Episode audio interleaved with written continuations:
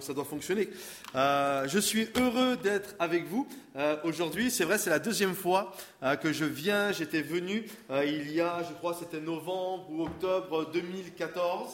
Et j'étais venu avec mon compagnon d'œuvre, celui qui travaille également, qui est pasteur avec moi à l'église à Bordeaux, qui est Dan Luten. Je ne sais pas si vous vous souvenez, c'était il y a deux ans à peu près de ça en arrière. On était ensemble et, et j'avais été béni, encouragé par, par votre église. Et puis je suis béni de voir que voilà, l'église est, pleine à craquer et de voir que vous continuez, vous allez de l'avant. Je remercie le pasteur Christian, son épouse Fabienne pour leur hospitalité et pour l'opportunité qu'il me donne de pouvoir partager la parole de Dieu ce matin. Est-ce que vous croyez que Dieu est capable de vous encourager ce matin? Moi, je crois que Dieu désire nous encourager et, euh, j'ai l'honneur, le privilège ce matin de pouvoir euh, vous apporter euh, la parole de Dieu. juste après la réunion, s'il y en a qui désirent, j'ai écrit la dernière fois, j'étais venu avec un livre qui s'intitulait Le meilleur est devant vous. quand je dis le meilleur est devant vous, je ne parle pas de moi parce que je suis devant vous. Hein. C'est vraiment dans dans la pensée de je crois avec Dieu que même lorsque nous serons au crépuscule de notre vie, le meilleur sera encore euh, euh, devant nous. Euh, et, et, j'ai sorti un deuxième livre qui s'intitule Saisis, saisis la vie.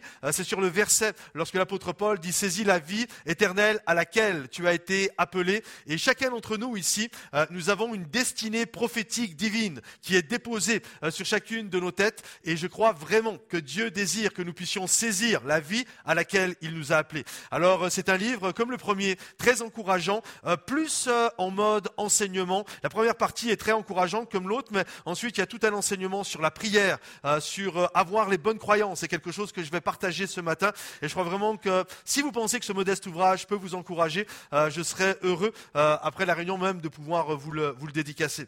J'aimerais, avant d'ouvrir la parole de Dieu avec vous ce matin, vous inviter à courber vos têtes. J'aimerais prier et demander à Dieu sa grâce et sa bénédiction. C'est notre Dieu, notre roi, on est réunis euh, ce matin devant toi, Seigneur, parce que nous croyons que tu as encore une parole en réserve pour chacun d'entre nous. Je prie, Seigneur mon Dieu, que chaque personne part de ce lieu ce matin encouragée, boostée, Seigneur mon Dieu, avec, euh, avec une foi renouvelée, Seigneur, de ce que tu es capable de faire et d'agir dans chacune de nos vies. C'est dans le nom précieux de Jésus Père que je t'ai prié et que tous ceux qui croient que Dieu va agir disent Amen. Amen. Ce matin, j'aimerais euh, partager avec vous euh, vraiment une pensée qui me tient à cœur, quelque chose que euh, j'ai remarqué. Vous savez, souvent, nous disons que nos choix ont des conséquences sur le reste de notre vie. Par exemple, quand on est un jeune adulte, on va dire, fais attention avec la personne avec qui, excusez-moi, avec qui tu vas te marier, parce que ton choix va déterminer beaucoup de choses dans ta vie ta carrière professionnelle, les études que tu fais. Et cette pensée, c'est que mes choix ont des conséquences. Et je crois en ça, et j'ai même prêché euh, là-dessus, sur le fait que nos choix euh, sont des causes qui vont avoir des conséquences sur le restant de nos vies. Mais maintenant, j'ai euh, quelques années d'expérience, et je me suis aperçu que cette pensée est juste. Hein. elle est juste, forcément, nos choix ont des conséquences, mais cette, cette pensée, même si elle est juste, je la trouve quand même superficielle. Je m'explique. Je crois que quand on dit ça, ça veut dire que nos choix sont des causes et le reste de nos vies euh, sont les conséquences de nos choix. Et c'est en ça que je pense que c'est superficiel. Pourquoi? Parce que je crois que finalement, nos choix ne sont pas des causes. Je crois que nos choix ne sont uniquement également que des conséquences. Alors vous allez me dire, mais les conséquences de quoi alors? Moi je crois que nos choix sont les conséquences de nos valeurs de nos croyances. Qu'est-ce que je crois fait les choix que je vais faire dans ma vie? Je donne un exemple très clair. Je suis marié maintenant depuis 20 ans. Je n'ai pas la prétention de connaître ma femme de A à Z, mais on est d'accord qu'au bout de 20 ans de mariage, quand même, tu connais ton mari, tu connais ton épouse. Un petit peu quand même. Ou alors c'est qu'il y a un bug. Mais normalement, tu dois le connaître un petit peu. On est d'accord avec ça? Moi, je suis capable, neuf fois sur dix, je suis capable, lorsque ma femme se retrouve devant un choix à prendre, parce que je la connais, je suis capable, neuf fois sur dix, de vous dire le choix que ma femme va faire. Vous comprenez?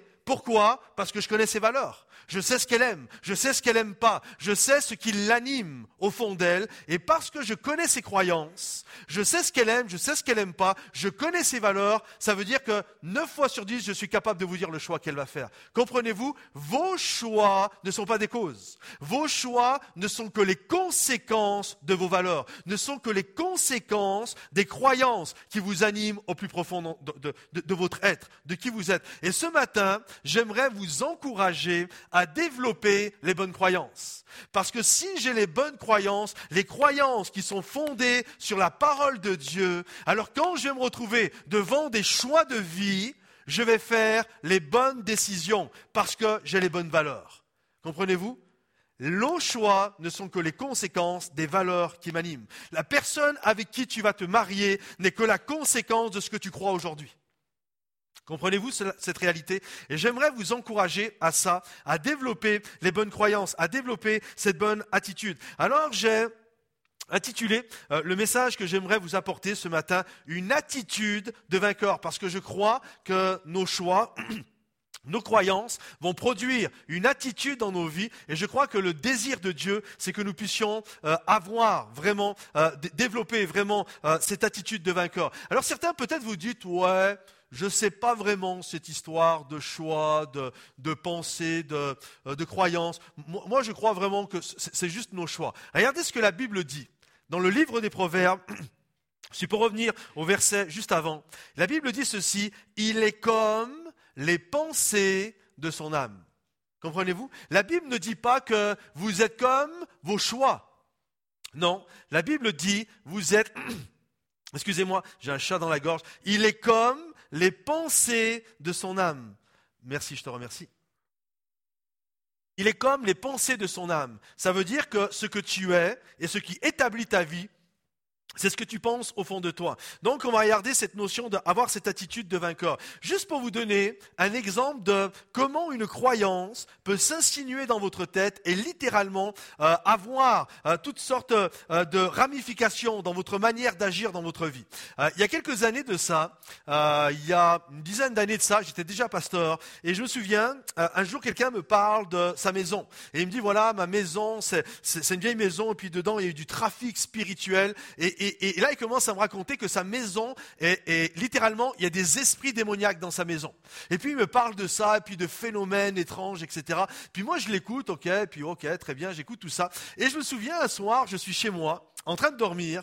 Euh, et, la maison où j'habite, c'est une vieille maison. Elle datait à ce moment-là. Euh, j'ai déménagé, mais à ce moment-là, j'habitais en Bourgogne. Et c'est une maison qui date de 1830. Ok, c'est une vieille maison. Il y, a, eu des générations et des générations qui euh, se sont succédées dans cette maison. Et alors que je suis en train de dormir, d'un seul coup, j'entends dans, dans le salon, j'entends des bruits de déplacement. J'entends quelque chose qui se déplace et j'entends ensuite gratter. Et là, je me dis, waouh, c'est quoi cette histoire? Et puis là, je commence, j'entends ça, je me lève, je vais dans le salon. Et quand j'arrive dans le salon, plus rien.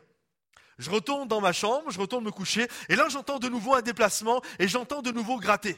Et là, d'un seul coup, ce qu'on m'a raconté commence à venir dans ma pensée. Et là, d'un seul coup, je commence à me dire, ah, ma maison, moi, je connais pas tous les gens qui ont habité. Ça se trouve, il y en a, ils ont fait de la sorcellerie. Ça se trouve, dans ma maison, il y a des trucs bizarres, il y a, toutes sortes de, de choses, etc. Et je commence petit à petit cette pensée qu'on m'a insufflée commence à grandir en moi. Et je me souviens, deux jours après, alors que ça fait deux jours que ça dure, je me lève en plein milieu de la nuit, et vous savez ce que je fais? Je commence à chasser tous les démons de la terre dans mon salon. Je commence à dire Seigneur, je prenais autorité, je chassais tous les démons de la terre sur mon salon. Et quand je retournais me coucher, de nouveau, j'entendais les déplacements. Et ça durait pendant une semaine. Je perdais le sommeil. C'est un truc de fou, je perdais le sommeil, ça, ça me stressait, ça m'angoissait. Et, je me souviens, un jour, ma femme, elle rentre des courses, elle revient des magasins, et là, elle sort de son, de son panier, euh, de son gros sac de courses, elle sort une petite tapette à souris. Un petit piège à souris. Elle me dit, chérie, tu devrais essayer ça. Et là, je regarde ma femme, je dis, hey, t'es sérieuse quand même? Tu sais, c'est quand même, je suis un pasteur, je suis un homme de Dieu, là, quand même. Tu, quand même. Elle me dit, ah, essaye ça, on ne sait jamais. Et là, on prend la petite euh, tapette à souris, le petit piège à souris, et on met ça euh, dans le salon. Et alors que je suis en pleine nuit, que nous sommes en pleine nuit, nous sommes, je suis en train de dormir, d'un seul coup, alors que je dors, d'un seul coup, j'entends ce petit déplacement, ça me réveille, j'entends le déplacement, et d'un seul coup, j'entends slack. Et là, je me lève, je vais dans mon salon et je découvre que le démon que je chassais toutes les nuits, c'était une petite souris champêtre de 3 centimètres. Comprenez-vous? Voyez-vous ce qu'une croyance est capable de vous amener à faire? Je suis un pasteur. 80 kilos, un pasteur de 80 kilos se retrouve en plein milieu de la nuit à chasser des démons dans son salon parce qu'il y a une croyance qui est venue s'immiscer en lui alors qu'en réalité c'est une petite souris de 3 cm. Comprenez-vous? Et dans notre vie, c'est plein de choses comme ça qui se passent des croyances qui viennent et qui nous poussent à aller dans un sens ou aller dans un autre sens. Et j'aimerais ce matin vous encourager, vous booster, à vous amener à réaliser que nos croyances ne sont pas appelées à être fondées sur une culture populaire, sur toutes sortes de choses que des gens peuvent nous raconter, mais nos croyances doivent être littéralement fondées sur la parole de Dieu. Est-ce que vous croyez ça? C'est la parole de Dieu qui doit alimenter euh, notre croyance. Alors, premièrement, ce matin, on doit comprendre ceci, c'est que notre confiance en Dieu doit être plus grande que la crise que nous traversons. Votre confiance en Dieu doit être plus grande que la crise que vous traversez. On va tous vivre des crises dans ce lieu. Vous en avez conscience? Peut-être ce matin, alors je suis en train de parler, certains, vous êtes déjà, en ce moment, vous passez par un moment de crise. Et suivant votre croyance, vous allez passer à travers ou pas. Je, donne des exemples très précis. Si dans votre couple, en ce moment, ça ne va pas, si dans votre couple en ce moment c'est l'hécatombe, si vous croyez que votre crise est plus grande que Dieu, si vous croyez que votre crise est plus grande que la puissance de l'Esprit de Dieu qui est capable de littéralement de venir guérir, consoler, réparer, si vous croyez que votre crise est plus grande, qu'est-ce qui va arriver? Vous risquez de jeter l'éponge, d'abandonner et littéralement de divorcer. Mais si vous croyez que Dieu est plus grand que la crise que vous êtes en train de traverser, alors vous allez vous tenir à genoux avec votre épouse, avec votre époux, et vous dire, Seigneur, on passe par un temps difficile, mais je prends ma parole maintenant et je veux que mon mariage soit fondé sur la parole de Dieu. Je crois que tu es le Dieu de la consolation, que tu es le Dieu de la restauration, et parce que Dieu devient plus grand que ma crise, ma croyance que Dieu est le Dieu de la restauration devient plus grand que le divorce, alors je vais me battre je vais retrousser les manches et je vais tout faire pour que Dieu vienne réparer et résoudre les problèmes que je suis en train de traverser. Si en ce moment vous vivez une crise de foi, F-O-I, si en ce moment vous vivez une crise de foi parce que vous croyez que Dieu n'est pas capable d'agir dans votre situation. Moi souvent quand je fais de la relation d'aide avec des gens, je suis littéralement c'est ce que je fais, j'essaye de changer la croyance que les gens ont d'eux et de Dieu. Je m'aperçois souvent que les gens pensent que bah, Dieu peut rien faire. Ah oui, il peut le faire pour les autres, mais pas pour moi. Et bien souvent, je me bats pour amener un changement de croyance, de dire mais non, Dieu est capable d'agir dans ta vie. Dieu est capable de te faire remporter euh, une victoire sur un péché secret. Dieu est capable, Dieu t'aime, etc. Et, et quand je comprends que Dieu est plus grand que ce que je traverse. Et quand je commence à déposer et à avoir foi dans la parole de Dieu et pas dans les fantasmes que je me fais dans ma tête, alors d'un seul coup, je bombe le torse, je vais de l'avant parce que je sais qu'avec mon Dieu, je suis capable d'accomplir des exploits. Comprenez-vous? Qu'est-ce que tu crois ce matin? C'est une vraie question, ça. Qu'est-ce que vous croyez ce matin? Au-delà de savoir citer des versets de la Bible, Qu'est-ce que vous croyez? Qu'est-ce qui anime votre croyance? Parce que suivant ce qui anime votre croyance, dans la vie, vous allez faire les bons choix ou les mauvais choix. Ne croyez pas que les choix, c'est juste quelque chose comme ça euh, qui vient de je ne sais où. Vos choix trouvent, puisent leur force et leur direction dans ce qui vous anime au plus profond d'entre vous. Et j'aimerais vraiment que vous puissiez fonder ce matin votre désir de je veux fonder, je veux avoir les bonnes croyances envers Dieu, envers moi et envers les autres. J'aimerais vous poser une question. Selon la Bible, selon la Bible, quel est le héros des animaux? Aidez-moi. Le lion? Le pardon? Le lion? Vous êtes sûr de vous? C'est la Bible ou c'est Walt Disney qui dit ça? Vous êtes sûr que c'est la Bible qui dit ça? C'est l'agneau? La fourmi? Ok, la fourmi, euh, l'agneau, etc. Mais quel est le héros des animaux? Le serpent. Non. Lui, il n'a pas bonne presse. En fait, ça a été dit tout à l'heure. En fait, c'est le lion qui est le héros des animaux. Vous avez vu d'ailleurs, la personne a dit ça. Il y en a deux, trois qui ont dit ça, mais juste parce que je bouge vos croyances, peut-être c'est Walt Disney, je viens semer le doute dans vos croyances et d'un seul coup, vous avez vu ce que ça peut faire? Et en fait, la Bible est claire. C'est le lion qui est le héros des animaux. Alors j'ai une autre question pour vous. Pourquoi c'est le héros des animaux? C'est vrai ça? Pourquoi c'est le héros des animaux? Aidez-moi. Parce qu'il est fort. Ok, mais il y a des animaux plus forts que le lion. Le rhinocéros est plus fort, plus fort qu'un lion. C'est quoi? Qu'est-ce qui a été dit? Il n'est pas? Il n'est pas beau le rhinocéros. Ok. Donc le lion est beau, c'est pour ça que c'est le héros des animaux. Mais il y a des animaux qui sont plus beaux que le lion. Il est calme. Ah, il y a des animaux plus calmes que le lion. Pardon, il envoie bosser sa compagne, c'est ça que tu as dit?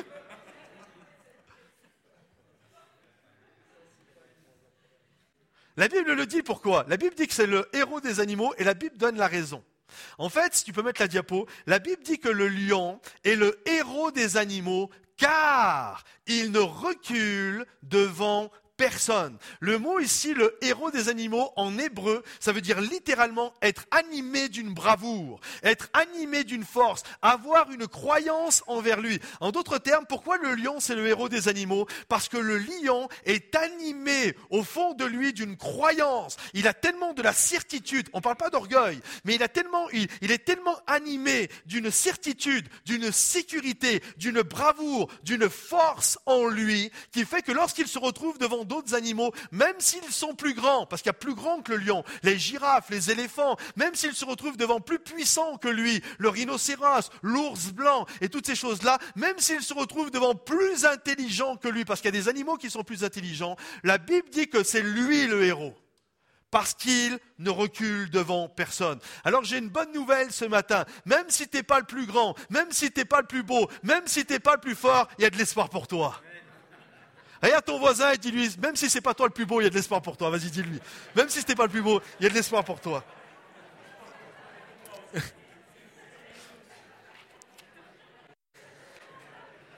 N'en profitez pas pour régler votre, euh, vos comptes. Hein.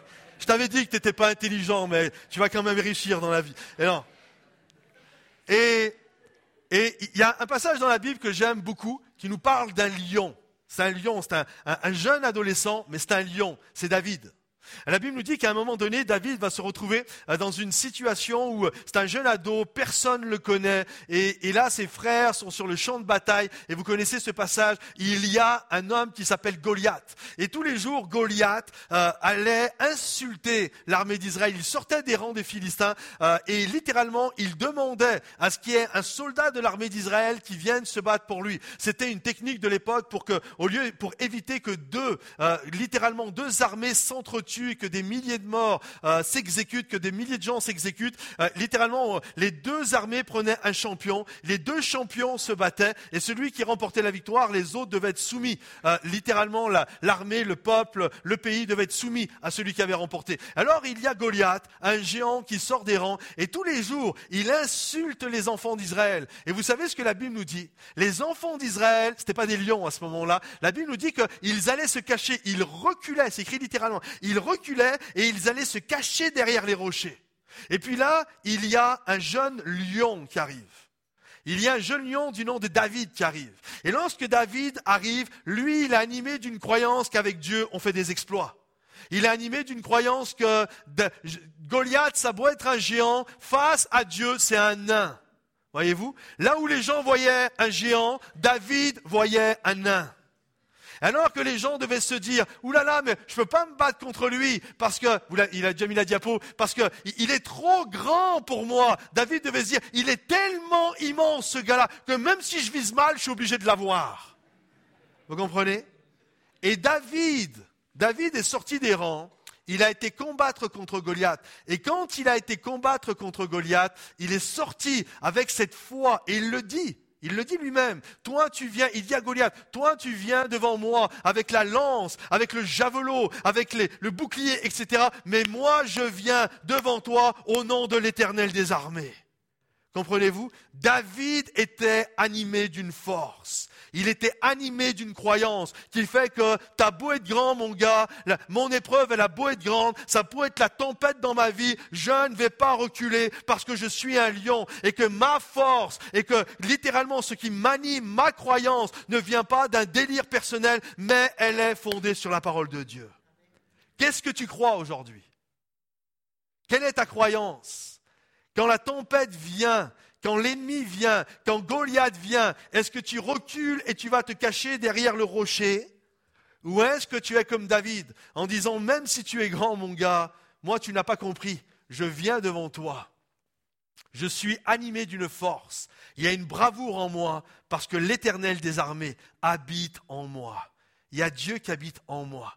Alors je viens avec cette force, comme le lion. La Bible vous invite, et j'espère qu'il y a des lions dans ce lieu, la, Bible nous invite littéralement à être animés euh, de cette force. L'attitude, notre attitude, provient d'une croyance. Notre attitude provient de notre croyance. Et il est bon de savoir qu'est-ce que je crois finalement. Parce que souvent, on a eu des paroles. On a eu des paroles parfois de profs qui n'ont pas été sympas. Moi, je me souviens d'une prof qui avait littéralement, euh, qui m'avait parié, qui avait parié avec moi. Elle avait même parié avec ma mère. C'était tellement méchant ce qu'elle avait fait. Euh, parier une bouteille de champagne, comme quoi j'aurais pas mon diplôme. Et, là, des moments, tu reçois des paroles de mort comme ça. Et ça vient influencer tes croyances. Si tu as grandi en disant, voilà, t'es nul, t'es un bon à rien, t'es un incapable, suivant, vous comprenez, toutes ces choses viennent bâtir notre croyance. Mais j'aimerais vous encourager à que notre croyance, il faut que ce soit la parole de Dieu qui nous le dise. Qu'est-ce que tu crois? Qu'est-ce que tu crois de Dieu? Ça, c'est intéressant. Vous savez, des moments où je discute avec des chrétiens, et c'est incroyable. Suivant les chrétiens avec qui je discute, j'ai l'impression parfois qu'on n'a pas le même Dieu. Pourtant, on l'appelle Jésus pareil, on aime Jésus pareil, mais j'ai l'impression qu'on ne parle pas du même Seigneur. Comprenez-vous? Quelle est la croyance que tu as envers Jésus? Est-ce que tu crois que ta croyance envers Jésus, c'est une croyance où Dieu va venir, dès que tu te trompes, il va venir t'étriper, et puis c'est terminé, et puis ta vie c'est terminé Qu'est-ce que tu crois de Jésus Ou est-ce que tu crois que Jésus est un Seigneur incroyable, que lorsque tu bois euh, la tasse, il est celui qui te sort la tête de l'eau Qu'est-ce que tu crois de Jésus Qu'est-ce que tu crois de toi Est-ce que tu crois que tu mérites le bonheur Est-ce que tu crois que tu es une perle de grand prix, comme la Bible le dit ou est-ce que tu crois que tu es nul? Est-ce que tu crois que Dieu ne peut rien faire avec toi? Qu'est-ce que tu crois des autres? C'est intéressant ça aussi. Quelle est ta croyance envers les autres? Est-ce que tu crois que les autres sont là pour te pourrir la vie? Est-ce que tu crois que les autres sont là pour te prendre ta place? Parce que suivant ce que tu crois des autres, ça va modifier ton comportement. Je prends un exemple, je joue de la batterie, je joue du piano, peu importe. Puis d'un seul coup, il y en a un autre qui arrive, suivant ce que je vais croire de lui, ou lui, il vient pour piquer ma place. Et d'un seul coup, ça va modifier mon comportement. Comprenez-vous? Ou est-ce que tu crois que les autres sont des dons donnés par Dieu au corps de Christ? Suivant ce que vous croyez de Dieu, de vous ou des autres, ça va littéralement modifier votre attitude, votre comportement va être modifié en fonction de ce que vous allez croire. Alors, on doit comprendre ceci, c'est que le mot croyance, tu peux mettre la diapo, dans la Bible, c'est le mot pistis. Et le mot pistis, en grec, ça veut dire plusieurs choses. Ça veut dire croyance, ça veut dire confiance, et ça veut dire foi également. Ça veut dire que ta croyance, c'est ta foi. Et parfois, il y a des chrétiens, ils n'ont pas la même foi. C'est-à-dire qu'ils n'ont pas la même croyance envers Dieu. Ils peuvent avoir des doctrines en commun, mais ce qu'ils croient de Dieu peut être littéralement modifié et va changer leur attitude. C'est fou. Moi, je, parcours la francophonie et c'est fou de voir les attitudes qu'il peut y avoir entre, entre différents chrétiens. Et parfois de même confession. Comprenez-vous? Ta croyance, c'est ta foi, ce que je crois, c'est la confiance que tu as. Il y a un jour, il y a des, des aveugles, ils ont été voir Jésus. Et ils désiraient être guéris. Et ils ont dit à Jésus, Jésus, on, veut être guéri. On est des aveugles, c'était deux aveugles, on veut être guéri. Et vous savez ce que Jésus va leur dire? Croyez-vous que je puisse faire cela? Est-ce que tu as la croyance que je puisse te guérir? Et vous savez ce que les aveugles ont répondu? Oui, nous le croyons. Oui, nous avons cette croyance. Et vous savez ce que Jésus a répondu ensuite? Qu'il vous soit fait selon votre, votre foi. En d'autres termes, on pourrait le dire, qu'il vous soit fait, c'est le même mot, qu'il vous soit fait selon votre croyance. Parce que dans la vie, il t'est toujours fait selon ta croyance.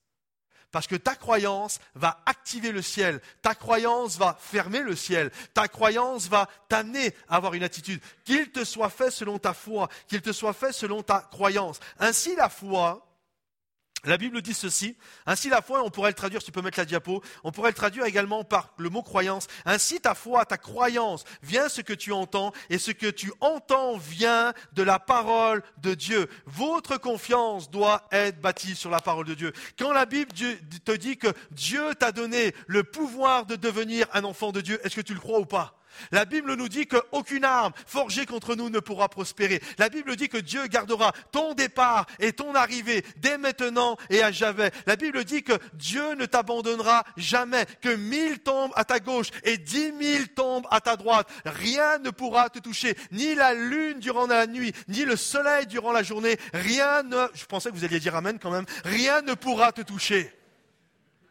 Est-ce que c'est votre croyance ou est-ce que c'est juste des versets de la Bible que vous connaissez comme ça?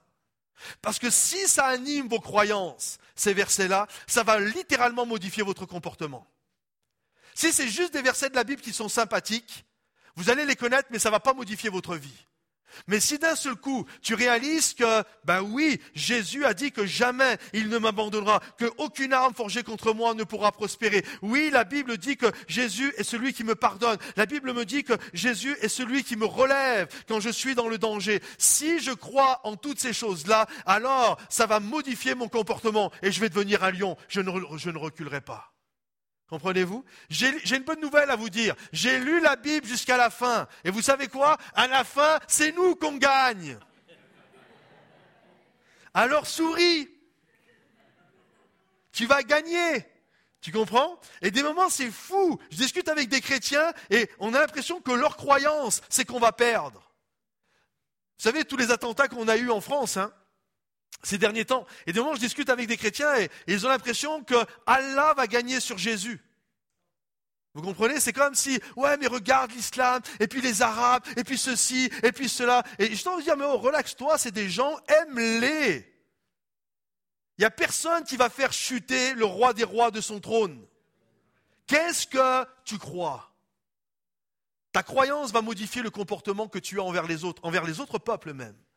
Comprenez-vous? Moi, je crois, je crois en ce que la Bible dit. La Bible dit que Jésus marche à nos côtés. La Bible dit de, de sourire parce que l'Éternel est ma force. Et je veux avoir cette croyance. Euh, je ne sais pas si vous connaissez cette dame, Oprah Winfrey, si tu peux mettre la diapo. Oprah Winfrey est considérée, euh, elle a été qualifiée par CNN et par Times Magazine comme la femme la plus puissante du monde. Elle fait un talk show aux États-Unis et c'est le, plus regardé. Et littéralement, ses, avis comptent. Euh, il est dit, ça a été prouvé, que si Barack Obama est devenu président des États-Unis, c'est grâce à elle. Lorsqu'elle lui a apporté son, aide, son suffrage, qu'elle s'est tenue pour lui, il y a eu un million et demi de voix qui ont basculé pour Barack Obama. Vous imaginez? Et Barack Obama a été élu parce que cette femme a demandé qu'on littéralement vote pour, euh, pour ce gars-là, pour cet homme-là. Et cette femme, pourtant, il n'y a rien qui ne la prédisposait à devenir la femme la plus puissante du monde. Déjà, premièrement, elle est née à une époque où Martin Luther King, I have a dream, le, le célèbre discours I have a dream n'avait même pas été encore prononcé. Elle est née dans le sud des États-Unis, dans un lieu de ségrégation, dans un lieu de racisme. C'était une noire. En plus d'être noire, c'était une femme.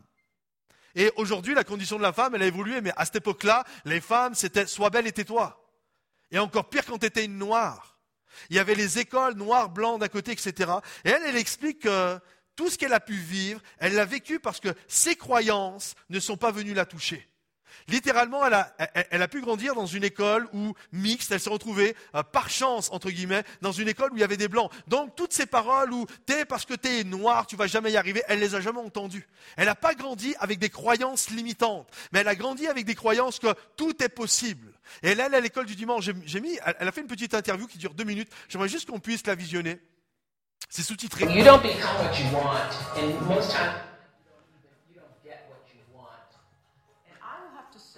Vous arrivez à lire Et je dois vous dire que, pour moi, en tant que femme noire, en tant qu'enfant noir, qui a grandi dans le Mississippi, le plus grand cadeau que l'on m'ait fait est de ne pas avoir été mise dans une école de ségrégation raciale. Si j'avais été dans ce genre d'école qui m'aurait persuadé que j'avais moins de chance parce que je suis une femme et parce que je suis une femme noire, je ne serais pas là où j'en suis aujourd'hui. J'aurais dû sans cesse surmonter cette croyance et ce conditionnement, mais parce que j'ai été élevé par une grand-mère qui m'a élevé dans l'église. Et j'allais à l'école du dimanche. Bref, je vivais à l'église. Et je m'asseyais toujours sur le deuxième rang, sur la droite, troisième rang, tous les dimanches. J'assimilais tout. J'écoutais attentivement toutes les histoires de la Bible. Et je comprenais qu'avec Dieu, tout est possible. J'entendais l'histoire de Jésus qui parlait de si tu as la foi comme un grain de moutarde. Et d'ailleurs, quelques années plus tard, j'ai vu ce qu'était un grain de moutarde. Je ne savais même pas à quoi ça ressemblait. Vous voulez voir à quoi ressemble un grain de moutarde? Je vais vous en montrer un. Et Jésus dit, si tu as la foi comme un grain de moutarde, tu peux déplacer les montagnes. Tout est possible. Voici ce que j'entendais et ce que je croyais. Donc la question est, en quoi tu crois? Est-ce que tu crois que tu mérites le bonheur? Est-ce que tu crois que le bonheur, le succès, l'abondance, le confort, l'accomplissement, la paix, la joie, l'amour est un droit que tu as à ta naissance. C'est bien ce que tu crois Ou bien est-ce que tu crois autre chose? Parce que tu manifesteras dans ta vie ce que tu crois. Peu importe ce que j'ai fait, je crois que j'y arriverai. Voilà pourquoi j'ai la foi d'un grain de moutarde. Comprenez-vous? C'est une vraie question. C'est une vraie question qui vient nous interpeller en tant qu'enfant de Dieu, en tant que croyant. Qu'est-ce que tu crois? Est-ce que tu crois que Dieu est capable de te faire remporter une victoire sans précédent sur ce que tu vis? J'aimerais juste finir avec euh, une illustration biblique. Euh, et troisièmement et dernièrement, cet appel à croire au-delà de ce que vous voyez. J'aimerais juste finir avec euh, cette histoire de, la Bible. Euh, la Bible nous dit qu'à un moment donné, juste pour vous montrer l'importance de ce que vous croyez au-delà de ce que vous voyez. À un moment donné, Moïse, qui est sorti du pays de l'esclavage, du pays d'Égypte, a vécu dans le désert pendant une année, va se retrouver aux portes du pays promis. Ça fait un an qu'il est dans le désert, il se retrouve aux portes du pays promis, et là il appelle douze leaders. Il appelle douze hommes qui représentent chaque tribu d'Israël. Et là, les douze sont là. Et Moïse va leur dire, voilà, nous sommes au pays, nous sommes aux portes du pays promis. Et ce que j'aimerais que vous fassiez, les gars, c'est que vous alliez dans le pays et que vous l'exploriez. Que vous reveniez et que vous me fassiez un rapport de ce que vous avez vu. On est d'accord que les douze sont partis et les douze vont revenir. On est d'accord pour dire que les douze ont vu la même chose. On est d'accord avec ça? Les douze ont vu la même chose. Les douze ont euh, marché sur les mêmes chemins. Les douze ont vu les mêmes personnes. Les douze ont vu exactement les mêmes choses. Est-ce que vous pensez, parce qu'on voit les mêmes choses, ça va générer des choses pareilles ou différentes dans nos cœurs? En fait, il y a ce que vous voyez physiquement et il y a ce que vous voyez à travers vos croyances. Et là, les douze vont revenir et il va y avoir comme un schisme entre les douze. Il y en a dix qui vont parler de ce qu'ils ont vu, et il y en a deux autres, Josué et Caleb, qui eux aussi vont faire un rapport, mais qui va être totalement différent du premier. Le premier, les premiers, les dix premiers, ils font un rapport extrêmement pessimiste de ce qu'ils ont vu. Et les deux autres, alors qu'ils ont vu la même chose, eux vont faire un rapport plein de foi sur ce qu'ils ont vu. Est-ce que vous pensez que le pessimisme est contagieux? Les douze ont vu la même chose. Regardez, j'aimerais juste vous lire leur rapport. C'est tellement parlant. Les dix premiers, ils décrièrent devant les enfants d'Israël le pays qu'ils avaient exploré. Ils dirent, le pays que nous avons parcouru pour l'explorer est un pays qui dévore ses habitants. Tous ceux que nous y avons vus sont des hommes d'une haute taille et nous y avons vu des géants, enfants d'Anak, de la race des géants. Écoutez bien, nous étions à nos yeux et à leurs yeux comme des sauterelles. Comprenez-vous? Voici leur croyance. Dieu est absent du rapport. Leur croyance envers Dieu, nulle. Leur croyance envers eux, nulle. On est des petites sauterelles. Regarde ton voisin, dis-lui, t'es pas une sauterelle. Dis-lui, t'es pas une sauterelle. Dis-lui, t'es pas une petite sauterelle. Vous comprenez? Et leur croyance, troisièmement, sur les promesses de Dieu est totalement anéantie. Alors que la promesse de Dieu, c'était Voici, je te donne le pays où coule le lait et le miel. Eux, ils voient quoi? Un pays qui dévore ses habitants. Un pays qui est mauvais. On l'a exploré. C'est un mauvais pays. Est-ce que vous croyez que le pessimisme est contagieux? Malheureusement, ils vont réussir à convaincre les autres. Alors que Josué et Caleb, ils ont vu les mêmes choses. On est d'accord avec ça? Ils ont vu les mêmes choses. Regardez le rapport que eux vont faire. Le pays que nous avons parcouru pour l'explorer est un pays très bon, excellent. Tu as envie de leur dire, mais vous avez été au même endroit? Il est bon, il est excellent. Écoutez bien leur croyance. Ne craignez point les, géants, les, gens de ce pays, car ils nous serviront de pâture. Vous êtes sûr que vous avez vu les mêmes personnes là? Ils disent la même chose que David va dire plus tard. Goliath, tu vas nous servir de pâture aujourd'hui. Ils n'ont plus d'ombrage pour les couvrir. L'éternelle croyance envers Dieu, l'éternel est avec nous, ne les craignez point. Et tous ceux qui le croient disent Amen. Comprenez-vous? Ils ont vu la même chose, mais en fonction de leur croyance intérieure, ils vont faire des rapports totalement différents. Malheureusement, les pessimistes parfois remportent la victoire. Mais c'est, juste une victoire sur une bataille. Vous savez ce qui va se passer? Vous savez, des moments, on dit que Dieu les a fait tourner, a voulu les faire tourner 40 ans dans le désert. En fait, c'est faux. Hein. Dieu voulait les faire tourner qu'une année dans le désert. Et ils vont se rajouter 39 ans supplémentaires à cause de cette mauvaise croyance. Et vous savez ce qui va se passer dans le désert? Les 39 ans supplémentaires, tous ceux qui avaient les mauvaises croyances vont tous mourir dans le désert. Mais j'ai une bonne nouvelle pour ceux qui ont les bonnes croyances et qui se retrouvent retardés dans ce que Dieu veut faire à cause de ceux qui ont les mauvaises croyances. Il y a cette réalité que même si ça a pris du temps, et même si ça peut prendre du temps dans ta vie, parce que des gens à cause de mauvaises choses, à cause de mauvaises attitudes, t'ont retardé, j'aimerais t'encourager ce matin en te disant, même s'ils te font perdre du temps, j'aimerais te dire, à la fin du compte, tu vas quand même rentrer dans le pays promis. Parce que 39 ans plus tard, Josué et Caleb sont retournés dans le pays promis. Et Josué et Caleb ont remporté la victoire. Qu'est-ce que tu crois? Au-delà de ce que tu vois, parce que finalement, ce n'est pas ce que tu vois qui est important, c'est ce que tu crois. Miles Monroe disait que le pire ennemi de la vision, c'est la vue. Alors que le groupe de pessimistes voyait que les problèmes, les autres, alors que, écoutez bien, ça c'est fort, ça c'est super fort, écoutez bien, les, les pessimistes voyaient des géants qui allaient les tuer, et les optimistes, ou en tout cas les gens pleins de foi, eux, ils voyaient pas des gens qui allaient les tuer. Pour eux, ce qui était géant, c'était les fruits. Comprenez-vous? Qu'est-ce que tu crois ce matin? Parce qu'en fonction de ce que tu crois, tu vas voir différemment les choses. Et j'aimerais t'inviter ce matin à voir de la bonne manière. J'aimerais conclure, si tu peux aller tout de suite à, la dernière diapo, s'il te plaît. Un chrétien est appelé à développer sa croyance sur qui est Dieu, sur son identité d'enfant de Dieu, et d'avoir une attitude de vainqueur. Qu'est-ce que tu crois? J'aimerais vous laisser finir avec ça. Qu'est-ce que tu crois? Au-delà de ce que tu vois, qu'est-ce que tu crois de Dieu? Qu'est-ce que tu crois des autres? Et qu'est-ce que tu crois de ce que Dieu est capable de faire dans ta vie? Parce qu'en fonction de ce que tu vas croire, ne crois pas que tes choix ne sont des causes.